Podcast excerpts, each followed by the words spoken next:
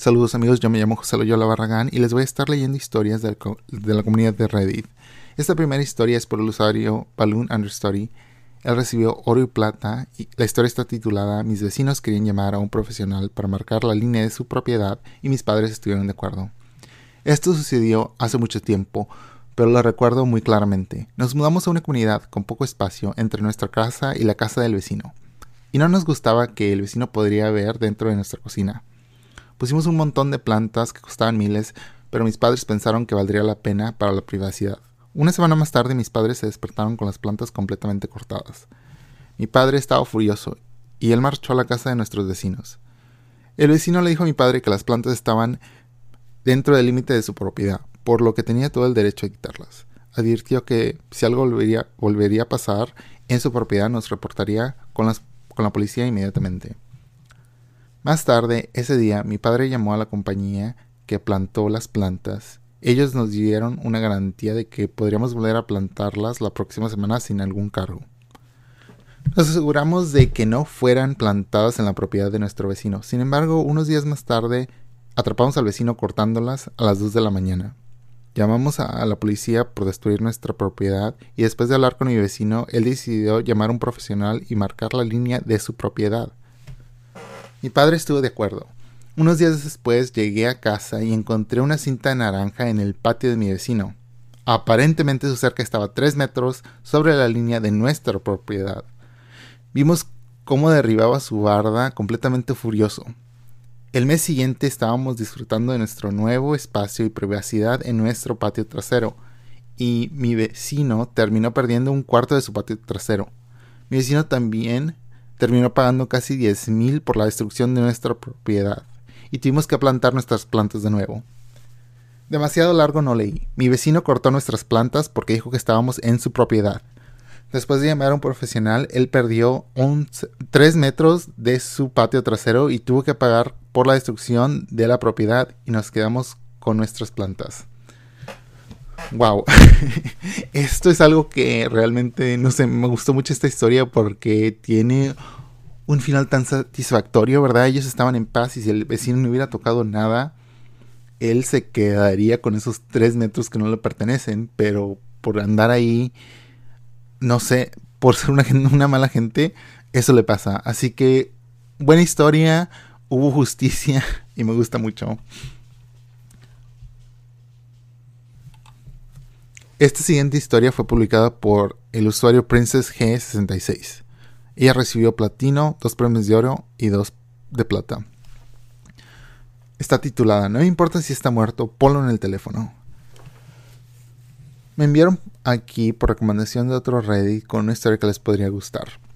Mi padre murió el día del padre en el año 2012. Él estaba divorciado y viviendo solo y yo soy una hija única. Así que eso significa que yo tuve que terminar con todos sus asuntos. Esta historia se centra en cuando intentaba que le cancelaran los servicios públicos. Llamé para ver qué teníamos que hacer para que cancelaran el servicio. La señora con la que hablé por el teléfono dijo que debo de enviar su certificado de defunción. Envié la copia certificada de su certificado de defunción al día siguiente. Al mes siguiente recibí otra factura. Llamé de nuevo y una mujer nueva me respondió. Dijo que como yo no estaba en la cuenta tenía que hablar con el titular de la misma. Le informé que el titular de la cuenta estaba muerto, pero no quiso escuchar razón. Tuve que hacer una cita con un supervisor para que ella misma pudiera hablar con él en persona. Es decir, para hablar con el papá. Me presenté en la Junta de Servicios Públicos con otro certificado de defunción y sus cenizas en la bolsa transparente, en la que se devolvieron sus restos. Las dejé caer en el centro de su escritorio y le dije que cuando hablara con él le mencionara que lo amaba de mi parte. Uf. La mujer se puso pálida y salió volando de su silla y llamó a la policía. Cuando aparecieron, ella les dijo que yo la había agredido. Y sí, los restos de mi padre aún estaban en medio de su escritorio con el certificado de, defunción. Los policías me preguntaron por qué hice eso. Les conté la historia. Llamaron al jefe del supervisor y todos se alejaron del escritorio para hablar en privado. Mientras ellos hablaban, los policías se acercaron a hablar conmigo. Dijeron que no debía de sacar los restos humanos en público, pero que no había leyes que se hubieran roto aquí. Dije que estaba de acuerdo con ellos en que era extremo, pero ella había insistido en hablar con él en persona. Para entonces ya había terminado de hablar entre ellos. El jefe del supervisor me trató de complacer y se ocupó de ello. Pero la historia no ha terminado todavía. Tuve que volver a llamar unos días más tarde para que me devolvieran los servicios a mi nombre. Cuando la persona en el teléfono vio la dirección y mi nombre, me pusieron inmediatamente en espera. El jefe supervisor que finalmente me ayudó se puso al teléfono. Me hizo la pelota y anuló todas las tarifas que vienen con la instalación de los servicios públicos. Justo cuando la llamada estaba terminando me informó que de nuevo lamentaba mucho la falta de compasión de los empleados. Dijo que el empleado había sido despedido y de nuevo lo siente mucho. Demasiado largo no leí. Un empleado ignorante pidió hablar con mi padre muerto. Tuvo una reunión en persona y traje sus cenizas y la despidieron. Actualización. No puedo creer que esto haya explotado. Estoy tan agradecida por todo el amor y el apoyo en esta publicación. Y para aquellos que dudan de la validez de mi historia, espero que cuando estén en mi lugar y hagan lo mismo, la pasen mejor que yo. Adiós. Muy bien, esta siguiente historia fue publicada por la usuaria de Ramper. Ella le dieron el premio de oro. La historia de ella está titulada Me dijo que atentamente leyera la política, así que eso hice. Trabajo en una oficina y tenemos una temporada de 8 semanas de trabajo con horas extras obligatorias, 12 a 14 horas por día. Durante este tiempo la compañía acepta reembolsarnos la cena, hasta 13 dólares por comida. Solo tenemos que presentar un reclamo con nuestros recibos al final de la temporada alta. Las opciones de comida en mi trabajo no son muy buenas, así que normalmente traigo mi cena de la casa. Pero a veces estaba demasiado cansada para cocinar después de un largo día, así que de las 8 semanas compré tal vez 10 comidas. En tres de esas comidas gasté 13 con 50 centavos, superando el límite en 50 centavos. Esto resultó en un enorme exceso de un dólar y 50 centavos que mi gerente dijo que no era gran cosa y que podía incluir en mi reclamo de gastos. Él lo firmó y todo. Unos días después de que presentara mi informe, la oficina central me envió un correo electrónico diciendo que rechazaban mi reclamación de gastos y que podía volver a presentarla después de que eliminara el exceso de un dólar con 50 centavos. Le contesté diciendo que mi gerente estaba de acuerdo con el, el excedente de un dólar con 50 e incluso lo firmó. Y me respondieron diciéndome que no permiten excedentes bajo ninguna circunstancia, que los un dólares con 50 deben ser eliminados o no pueden aprobarla y no pueden aprobar ninguno de mis gastos de comida terminaron su correo electrónico con el consejo de que yo debería leer atentamente la política de la compañía la próxima vez. Bien, ellos tenían razón y yo estaba equivocada, así que decidí que leería la política muy atentamente antes de rehacer mi reclamo de gastos. Sí, la policía establecía claramente un máximo de 13 dólares por comida comprada. ¿Y qué es esto? La policía también permite 10 dólares por día para las comidas que traiga de su casa con mucho gusto eliminé el, exceso de un dólar con 50 y añadí 300 dólares adicionales por las 30 comidas que traje de casa. Debería leer la política de la compañía más a menudo. Edición. Gracias por el benevolente redactor de oro. Es mi primera vez. ¿Alguno de ustedes preguntan si me pagaron los 300 dólares y la respuesta es sí. Muchos están sugiriendo que la persona estaba sinceramente tratando de ayudarme, pero no estoy 100% segura porque fueron muy insolentes en su correo electrónico. Además, cuando nos enviaron el correo electrónico sobre la política de comidas al principio de la temporada alta, no se mencionaba la dieta y nadie más en mi departamento lo sabía. De cualquier manera, me aseguré de agradecerles por si acaso estaban siendo sinceros y yo estaba demasiado cansada para ver esto qué buena historia, ¿no? Al final del día salió ganando muy bien. Bueno, era realmente algo que le iban a pagar de como quiera, pero ya me lo perdía ese dinero, pero porque le dijeron, hey, no, te vamos a dar 150, un dólar con 50 centavos, bueno, entonces me vas a dar 300 en lugar de eso. Excelente historia. Esta siguiente historia fue publicada por un usuario de Reddit que eliminó su cuenta, así que no sé su nombre. Este usuario le dieron un premio de oro y tres de plata. Está titulada El vecino le dice al abuelo que debería ocuparse de sus propios asuntos. Ese consejo le cuesta al vecino la mayor parte de su jardín y un coche. ¡Wow! El abuelo se acababa de mudar a un parque de jubilados con un lote que se encontraba en tierras del condado que eran parte de una reserva natural. Su patio trasero e, era básicamente inexistente, pero no le importó porque se podía ver la reserva natural. Sin embargo, se maravilló de cómo el patio trasero de su vecino se extendía unos tres metros más allá del suyo, dándole a su vecino un buen espacio allí detrás. El abuelo trató de ser amable con todos sus nuevos vecinos, intercambió números de teléfono y cosas así. Y un día se dio cuenta de que el vecino de al lado estaba poniendo adoquines caros que se extendían desde su puerta trasera hasta los viejos postes de la cerca que designaban el límite de la reserva. El abuelo vio al vecino arrancar los tres postes desvencijados de la cerca del suelo y moverlos un metro más hacia atrás dentro de la reserva antes de volver a colocarlos, y luego comenzó a limpiar el terreno con la intención de ganar más área para sus adoquines. El abuelo solía trabajar para los servicios del Parque Nacional cuando él era joven, así que pensó que era mejor advertirle a su vecino de las consecuencias de sus acciones. Él se dirigió a la parte de atrás para tener una pequeña charla con su vecino. El vecino se pone inmediatamente a la defensiva y antes de que el abuelo diga mucho, el vecino le dice, Tú eres nuevo aquí y yo llevo aquí 10 años y ocúpate de tus malditos asuntos. El abuelo decide no presionar el tema. Muy bien. No pasa nada ese año, pero al año siguiente, cuando la mayoría del parque está vacío, cuando la gente se va al norte durante el verano, el condado viene a inspeccionar la reserva. El abuelo los nota yendo y viniendo detrás de la casa de su vecino. Los trabajadores están sacando mapas y tomando fotos y haciendo llamadas telefónicas y pronto aparecen más tipos. Resulta que el vecino ha movido los postes varias veces a lo largo de los años y en realidad su patio trasero se supone que es aún más pequeño que el del abuelo.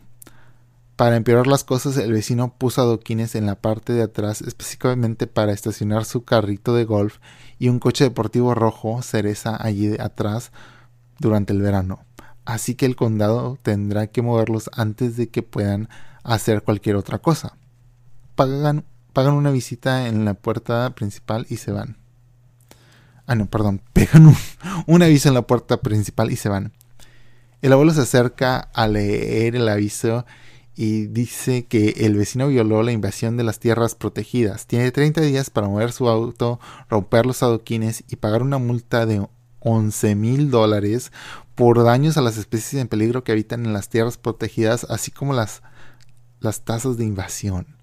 Si no lo hace dentro de los 30 días, el carro de golf y el coche serán remolcados y confiscados, los adoquines serán desenterrados y transportados a expensas del vecino y la multa montará por cada día adicional que pase del plazo. Wow.